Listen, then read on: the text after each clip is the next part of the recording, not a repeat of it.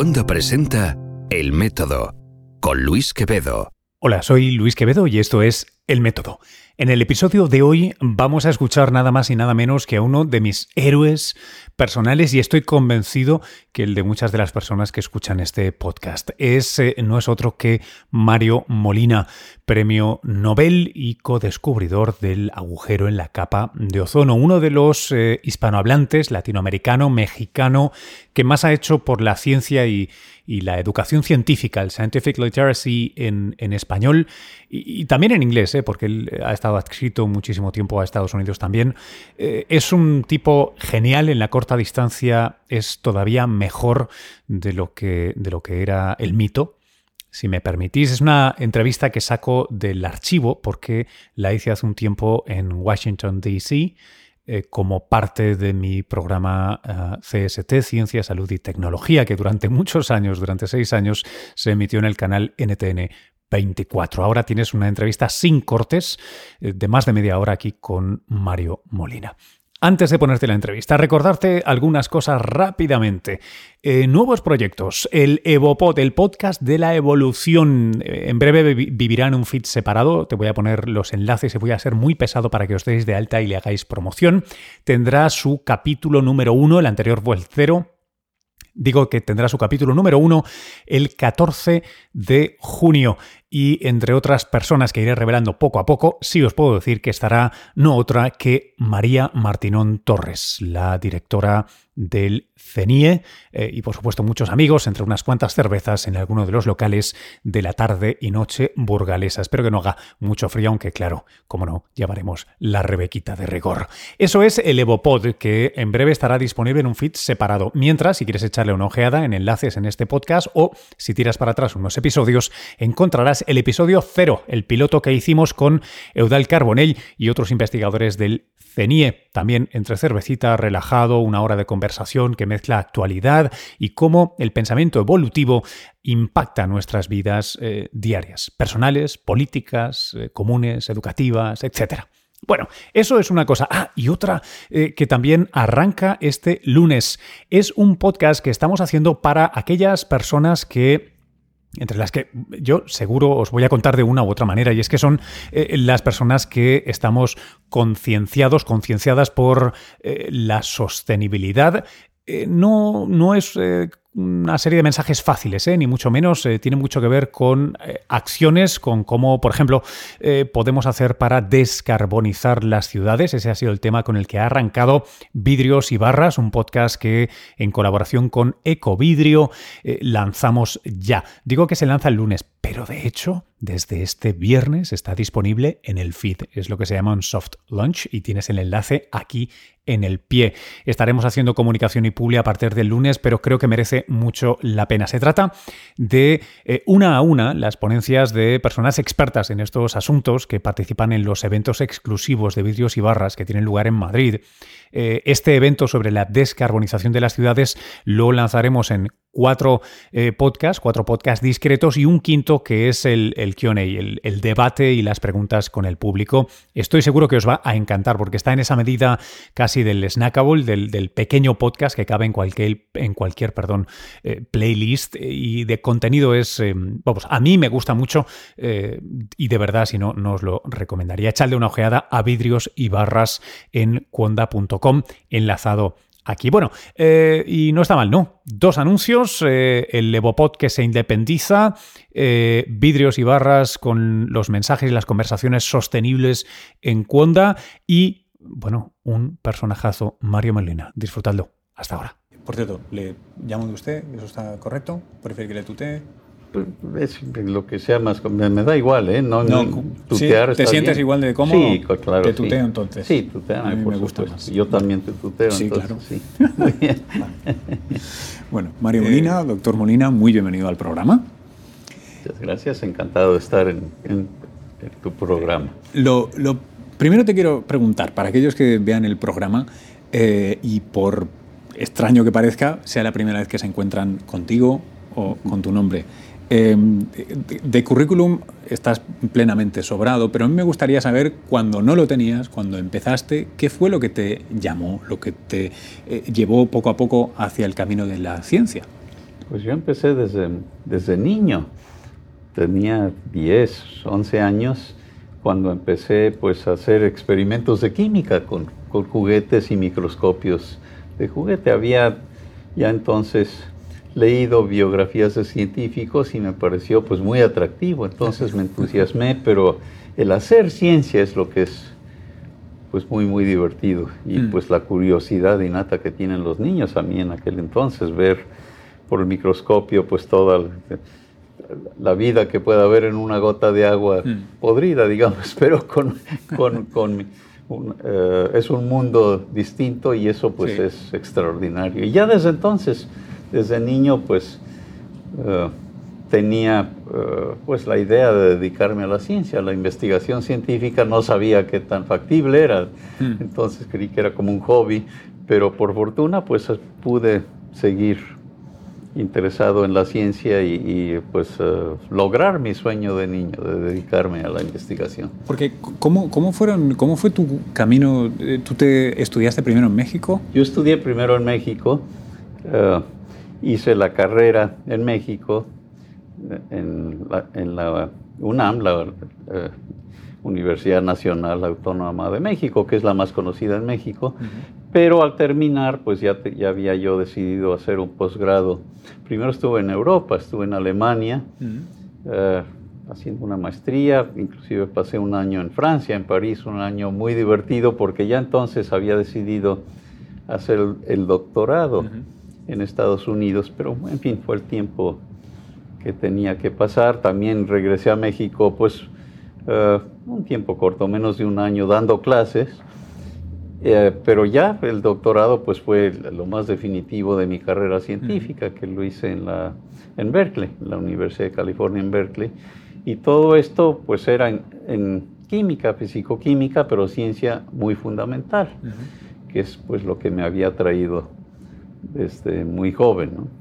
Y sin embargo, tu, tu, ciencia extremadamente muy básica, muy fundamental, sí que te llevó a un tema que luego tendría consecuencias eh, muy evidentes para todos. ¿Cómo llegas al estudio de los clorofluorocarbonados eh, y, su relación con los ozono? Exacto, es interesante porque, de nuevo, el doctorado, eh, ciencia muy básica, pero al terminar el doctorado decidí de trabajar con un colega, con Sherwood Roland, que también estaba en la Universidad de California, pero en Irvine, no, no en Berkeley, y que también hacía ciencia fundamental. Estudiábamos, pues, eh, reacciones químicas desde un punto de vista de qué es lo que hace que las moléculas cambien, etcétera, etcétera. Cosas muy, muy básicas. Pero los dos decidimos tratar de hacer algo más cerca de algún problema de la sociedad. Y pues uh, con, los antecedentes que teníamos que estudiar la atmósfera, sería muy interesante la química de la atmósfera, y escogimos un problema para aprender ese campo. Y el problema que surgió interesante es que había ciertos compuestos industriales, estos CFCs, los clorofluorocarbonos, que se habían inventado a principios del siglo pasado como compuestos mágicos, porque realmente tuvieron un éxito enorme eh, eh, reemplazando compuestos tóxicos en refrigeradores. Y también, pues con ellos se, pudo, eh, se pudieron usar latas de aerosol. Entonces, había un consumo importante de esos compuestos, pero lo que pues descubrimos es que había mediciones de que estos compuestos se estaban acumulando en la atmósfera cantidades muy pequeñas, pero ahí estaban. Entonces, en principio no hacían nada, estaban No hacían nada. La pregunta que nos hicimos es, ¿qué les va a pasar? ¿Cómo se van a destruir o qué tanto se van a acumular? Y claro, habrá alguna consecuencia o no. Y pues realmente nos, nos eh, tomó poco tiempo, meses nada más. El primero concluir que son tan estables que no les iba a pasar nada como a la mayoría de los compuestos que pues, que, se emiten de la superficie del planeta, se descomponen por reacciones químicas en la baja atmósfera, pero estos concluimos que iban a llegar a la estratosfera, donde está esta capa de ozono natural que nos protege de los rayos ultravioleta del Sol y que, pues, sin esa capa no hubiera evolucionado la vida como la conocemos. Y pues al, llegar a esta capa ahí es donde eh, concluimos que se iban a romper las moléculas, a descomponer Pero no fue el fin de la historia. Lo que, la, siguiente pregunta es, bueno, ¿y qué consecuencias tiene esto?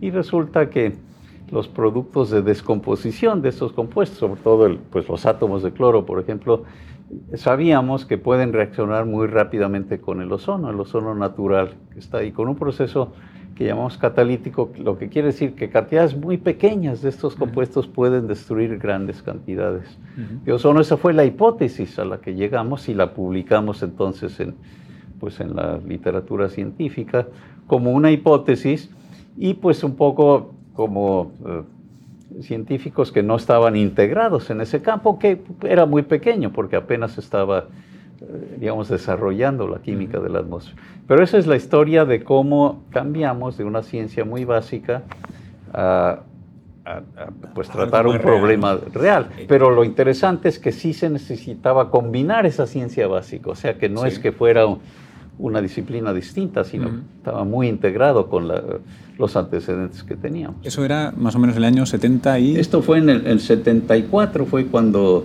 hicimos esta primera publicación en la revista Nature y pues no, no, había, no le había pasado nada todavía a la capa de ozono, así es que esto fue pues una hipótesis y una proyección, pero pues fue bien recibida por la comunidad científica, pero no estaba fácil comunicárselo a la sociedad porque era... ¿Cómo, cómo se pasa de...? Porque ahí sí que hay un cambio de fase, ahí sí que hay un punto de inflexión duro, que es pasar del círculo estrictamente académico antes de Internet, antes de que cada uno pueda publicar lo suyo.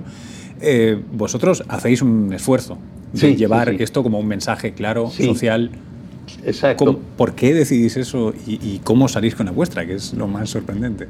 No fue fácil, porque había un poco el prejuicio de que los científicos deberían de hacer sus trabajos y, publicar en los periódicos no era muy aceptable, digamos. Y que eso, pues, habría otros grupos que se encargarían de eso. No, pero nosotros llegamos a la conclusión de que teníamos cierta responsabilidad. Si pensábamos que esto era un problema serio, pues de comunicárselo a la sociedad. No había, digamos, las organizaciones eh, ambientalistas que tenemos hoy en día que, que, pues, hubiera sido una manera de hacerlo. Entonces nosotros decidimos que teníamos que comunicárselo a la sociedad, pues a través de los medios y también eh, comunicárselo a tomadores de decisiones en el gobierno, en los distintos niveles de gobierno. Y pues nos propusimos hacer eso, tomó, claro, algo de tiempo y y críticas de la industria que, producía estos compuestos, pero eh, pues con ayuda de la comunidad científica que pues eh, entre todos eh, decidimos tratar de comprobar la hipótesis o refutarla haciendo más mediciones, ¿no? Así es que eso estuvo muy bien recibido. Y ya después se hicieron reportes de la Academia de Ciencias en Estados Unidos, que es una manera de, pues de, eh, establecer la validez de, este tipo de ideas y todo eso pues le dio fuerza al, descubrimiento. A tal punto que llega a Naciones Unidas, los gobiernos toman medidas y hoy día están prohibidos y, de hecho es un problema que se arregló. Pero pasó una cosa más muy interesante y es que eh, cuando hicimos esto, como decía yo, no le había pasado nada a la capa de ozono, pero apareció lo que después se llamó un agujero en la capa de ozono en la Antártida. Un fenómeno muy espectacular. Cuando primero se descubrió, pues los expertos pensaban que era natural, pero después se pudo comprobar, nosotros también trabajando, seguimos trabajando en eso, con mucha claridad, que ese agujero estaba... Eh, eh, precisamente lo estaban causando estos compuestos. y, y entonces se aceleró este eh, acuerdo internacional. El protocolo de Montreal, pues que ha sido un éxito, es, ha funcionado muy bien. Eh, prácticamente todos los países del planeta se pusieron de acuerdo en dejar de producir estos compuestos. a los países en desarrollo con un poco de más tiempo, pero el hecho es que se resolvió prácticamente el problema a través de este acuerdo internacional organizado por las Naciones Unidas y pues un precedente muy importante porque es un problema global.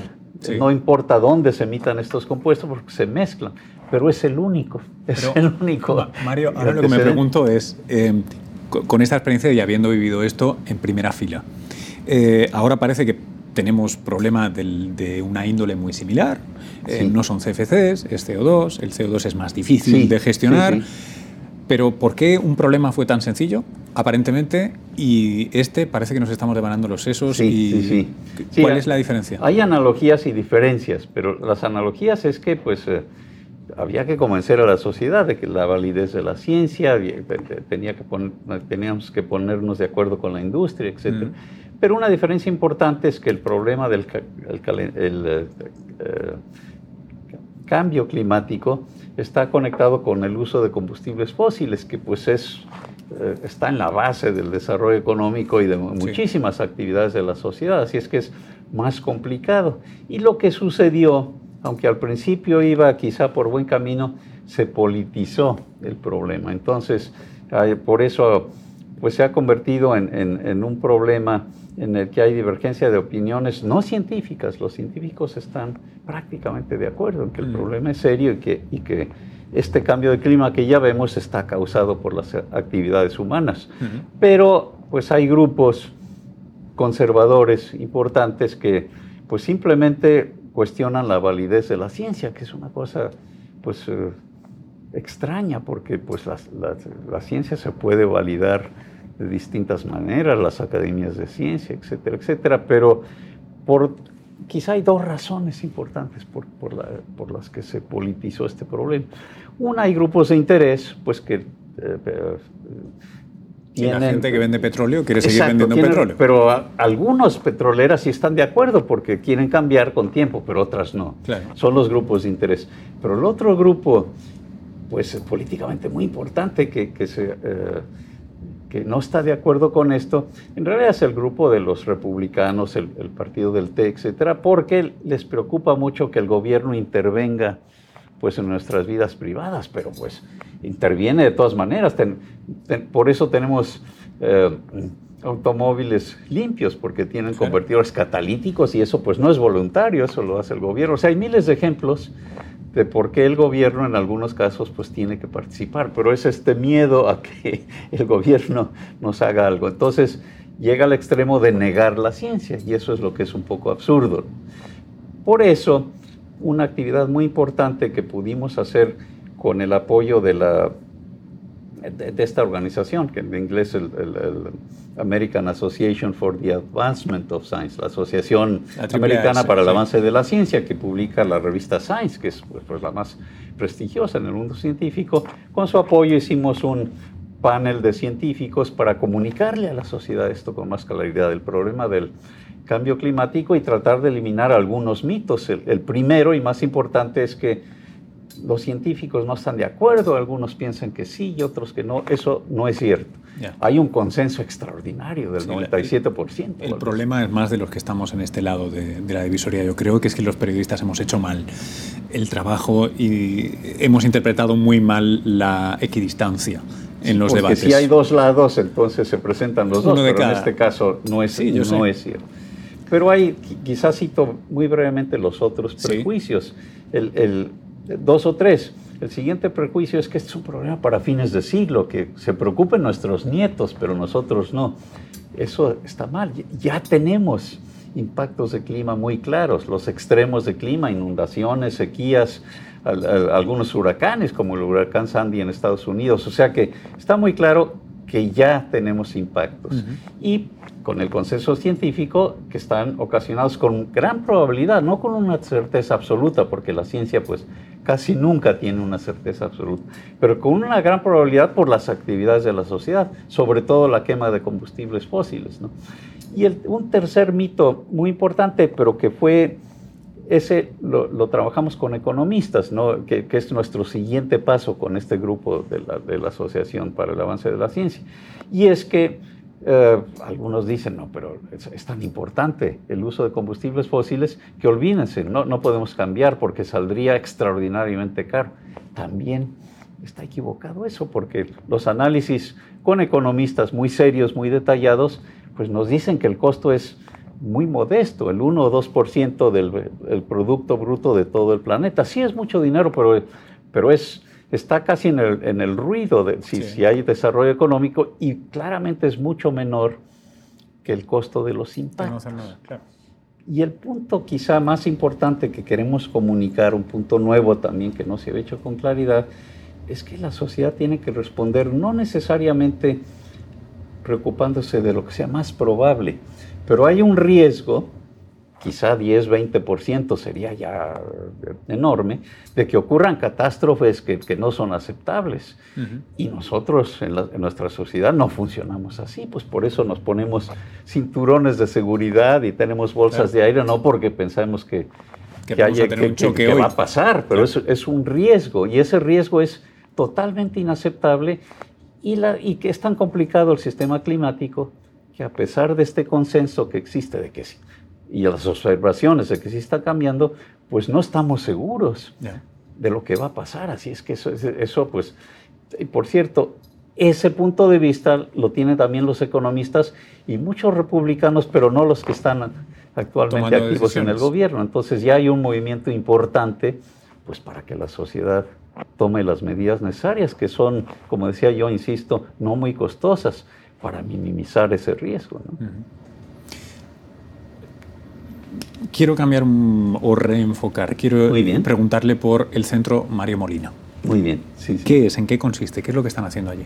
Eh, lo que hacemos en este centro son estudios de energía y medio ambiente. Eso es, eh, una organización eh, sin fines de lucro. Tenemos financiamiento de filántropos y del gobierno en México y trabajamos fundamentalmente hasta ahora con el gobierno mexicano, pero con la idea, ya lo estamos haciendo también, de tener un impacto en toda Latinoamérica.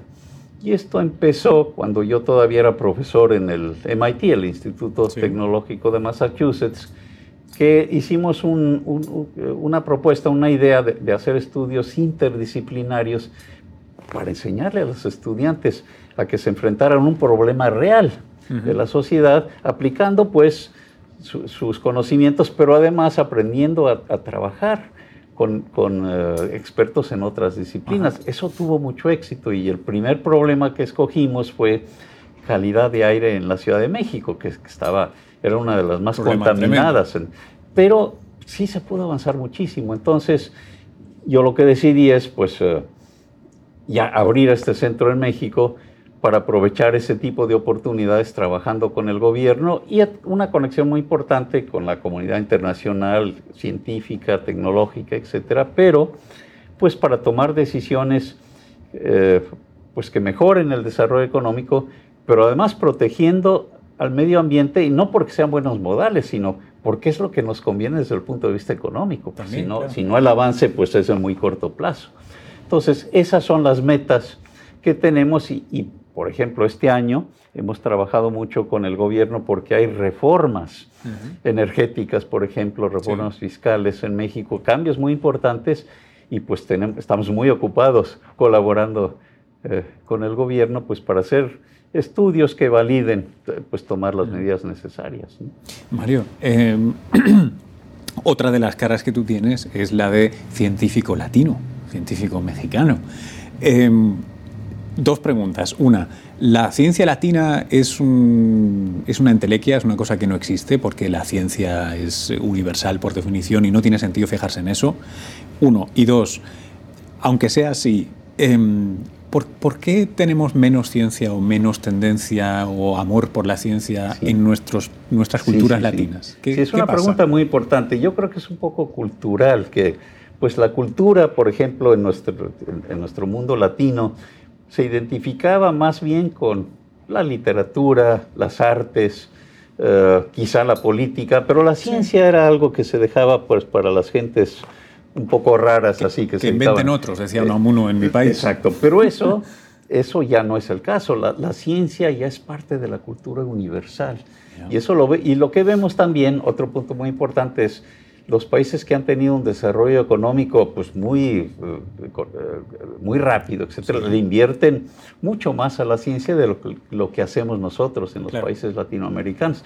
Por fortuna, eso en México, el, presidente actual, el presidente Peña Nieto, pues lo, se dio cuenta, lo pudimos convencer y quiere duplicar el presupuesto para la ciencia. Pero eso es importantísimo porque necesitamos tener gente capacitada, pues para el mundo actual de tanta competencia económica, antes competíamos con mano de obra muy barata, eso ya no se puede, necesitamos gente capacitada y para eso, pues la, la manera de garantizarlo con más claridad es tener científicos que estén haciendo investigación que estén, que sean parte de la comunidad internacional, porque como decíamos, pues es muy abierta y, se puede colaborar, pero de esa manera se garantiza que puedan enseñar de una manera muy eficiente pues a toda la, juventud que, de todos los técnicos que, necesitamos.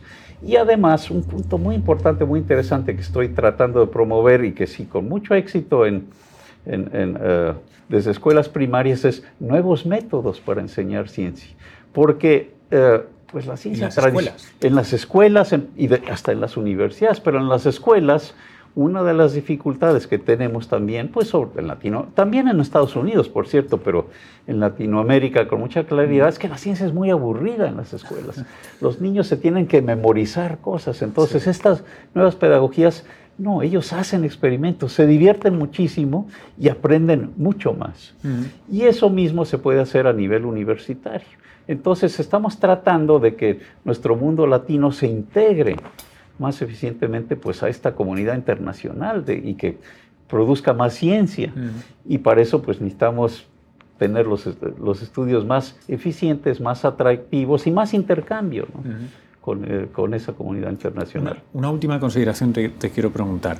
Eh, como es un problema cultural, la correa de transmisión cultural todavía en gran medida, ya veremos qué pasa con Internet, somos lugares como el que estamos ahora, ¿no? Las televisiones, las radios, los periódicos.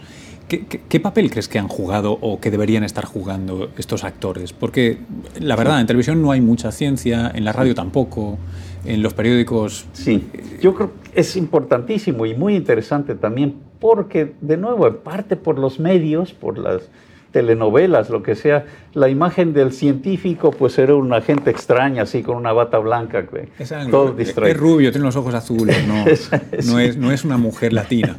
Exactamente. Entonces, esa era la imagen pues convencional. Yo creo que eso se puede cambiar y hasta, hasta tener programas donde se, sean de ciencia para explicar que puede ser interesantísima, muy divertida y además importantísima para pues tener el nivel de vida que tenemos y para competir en nuestro mundo tan globalizado. Así es que yo creo que los medios pueden jugar un papel importantísimo, pero sí, tradicionalmente no lo han hecho porque le han dado importancia pues a, otros aspectos de mm. la cultura. Y eso pues eh, hay otro factor, nada más muy brevemente, muy importante también que parte de nuestra cultura pues es, eh, la gente sin muchos recursos quiere que, los hijos, si son familias grandes, trabajen desde pequeños para ayudarle a la familia. En cambio, por ejemplo, en la cultura oriental, eh, chinos, coreanos, etcétera, pues las familias hacen un esfuerzo enorme para que, los, hijos estudien.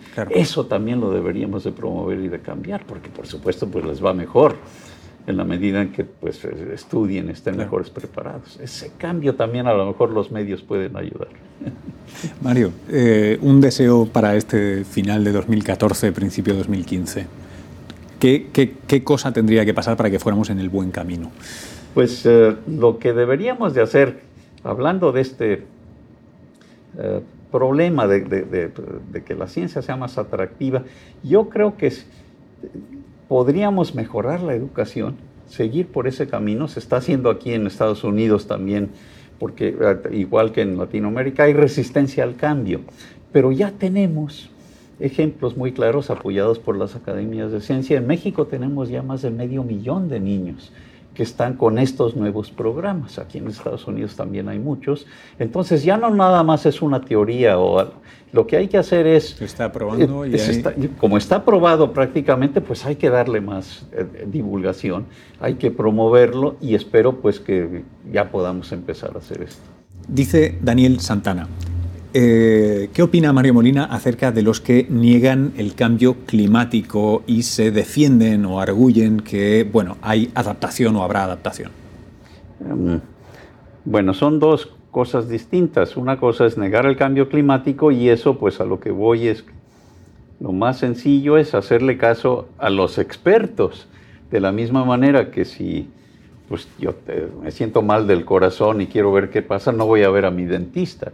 Entonces eso está muy claro. Los expertos eh, tienen un consenso enorme y claro, es posible para cualquier persona investigar, pero tiene que hacer una tarea que no es fácil de, leer toda la literatura científica si, si no le confía a los expertos, pero no le puede confiar a los no expertos nada más por credibilidad. Ahora, la adaptación es importante, pero es todavía más importante lo que llamamos mitigación por estos riesgos de que puedan suceder catástrofes si continuamos con estas emisiones. Por supuesto, hay que, ya cambió el clima, ya tenemos que empezar a adaptarnos, pero sería pues muy, muy poco atinado no hacer nada y nada más contar con, con adaptarnos, darse por vencido. Y precisamente porque no sabemos en detalle qué tanto puede pasar y ya vemos pues el costo de los desastres, que pues, no, va, no va a ser nada fácil. Otro televidente me pregunta, Luis Mancera, algo que viene al paso de lo que está diciendo ahora, que es en el caso de no tomar acciones importantes, eh, ¿dónde estaríamos a medio y largo plazo? Bueno, es, es, es eh, una manera de explicarlo es como un juego de ruleta, que es lo que he hecho en el, en el MIT con mis colegas, y pues podemos cambiar de ruleta si tomamos las medidas adecuadas, pero con la ruleta con las que estamos hoy en día, tiene pues con la cuarta parte es que de color rojo. Es muy preocupante porque podría, podría haber lo que llamamos cambios abruptos, prácticamente irreversibles, que desaparezca el Amazonas, que cambie la circulación de los océanos y pues eh, la sociedad tendría problemas de migración, problemas de, seguridad alimentaria, toda una serie de, catástrofes, inundaciones en, todas las ciudades costeras, porque pues, puede subir el nivel del mar hasta metros. Entonces, pues aunque no sea lo más probable, esto es, eh, pues, eh, irresponsable eh, jugársela, digamos, jugar en esa ruleta y ver esperar nada más que ojalá no, no nos caiga en el rojo.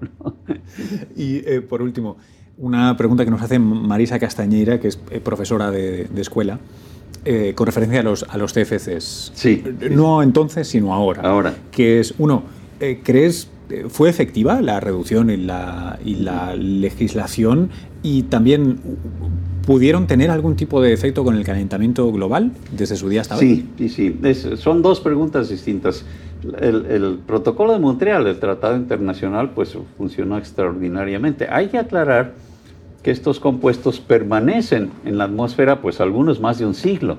Entonces, lo que vemos hoy en día son los impactos de lo que se emitió en el siglo pasado, pero ya estamos viendo cómo, cómo está disminuyendo su, cantidad y cómo poco a poco se, se empieza a recuperar la capa de ozono. Pero eso lo sabíamos, sabíamos que eso no va a ser inmediato, pues porque por la vida media eh, de estos compuestos.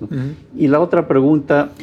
Sí, eh, eh, ¿tuvieron algún tipo de, relación los CCC ah, sí, con el cambio climático, sí. Sí, uno de mis colegas en, San Diego, Ramanathan, fue el que pues primero se dio cuenta de que estos compuestos no solo afectan al ozono, pero también pues afectan al clima de una manera potente. Por fortuna, con el protocolo de Montreal, pues eso se ha reducido.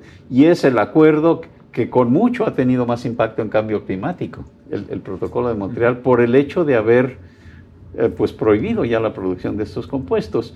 Eh, hay cierta preocupación con los compuestos que se inventaron para sustituir a los CFCs, que ya no afectan al ozono, pero algunos de ellos siguen siendo problemáticos para el cambio climático. Entonces hay un movimiento para que se incorporen al protocolo de Montreal, aunque ya no sea por el ozono, pero ahora por el cambio climático. Ah, así es que sí es un problema, pero esperamos que ese sí se pueda controlar. Muchas gracias, Mario. Ya dejo de explotarte. ¿Qué te parece? Listo, para la grabación. Gracias, gracias. Hasta aquí esta, eh, bueno, media hora aparece aquí en el podcast, pero en realidad fue un poquito más que pasé con Mario Molina.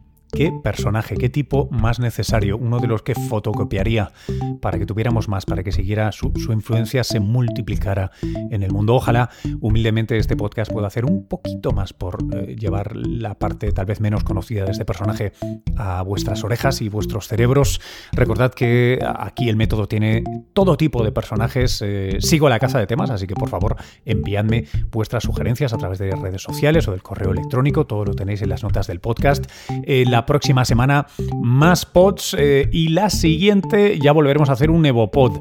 Así que estar sintonizados y por favor iros apuntando poco a poco al feed nuevo de Evopod, que lo voy a poner eh, en marcha, vamos, en, muy, muy breve, están en las plataformas habituales. Por cierto, si te ha gustado este contenido, sé que no lo recuerdo siempre, pero debería, pásate por el iTunes Store, pásate por Evox, ponme unas estrellitas, va, no solo al episodio, sino al, al podcast en sí. Eh, di que tenemos muy buena puntuación, pero vamos, que no está mal, eh, no está mal eh, acumular más y que otra gente lo descubra. Es más, un contenido gratuito y, si estás de acuerdo conmigo, de calidad como este, bien se merece un esfuerzo por vuestra parte de diseminación para que llegue a más orejas y a través de estas a más cerebros, pueda retar a más cerebros. Bueno, yo soy Luis Quevedo, esto ha sido El Método, os dejo ya que tengáis una feliz semana. Hasta luego.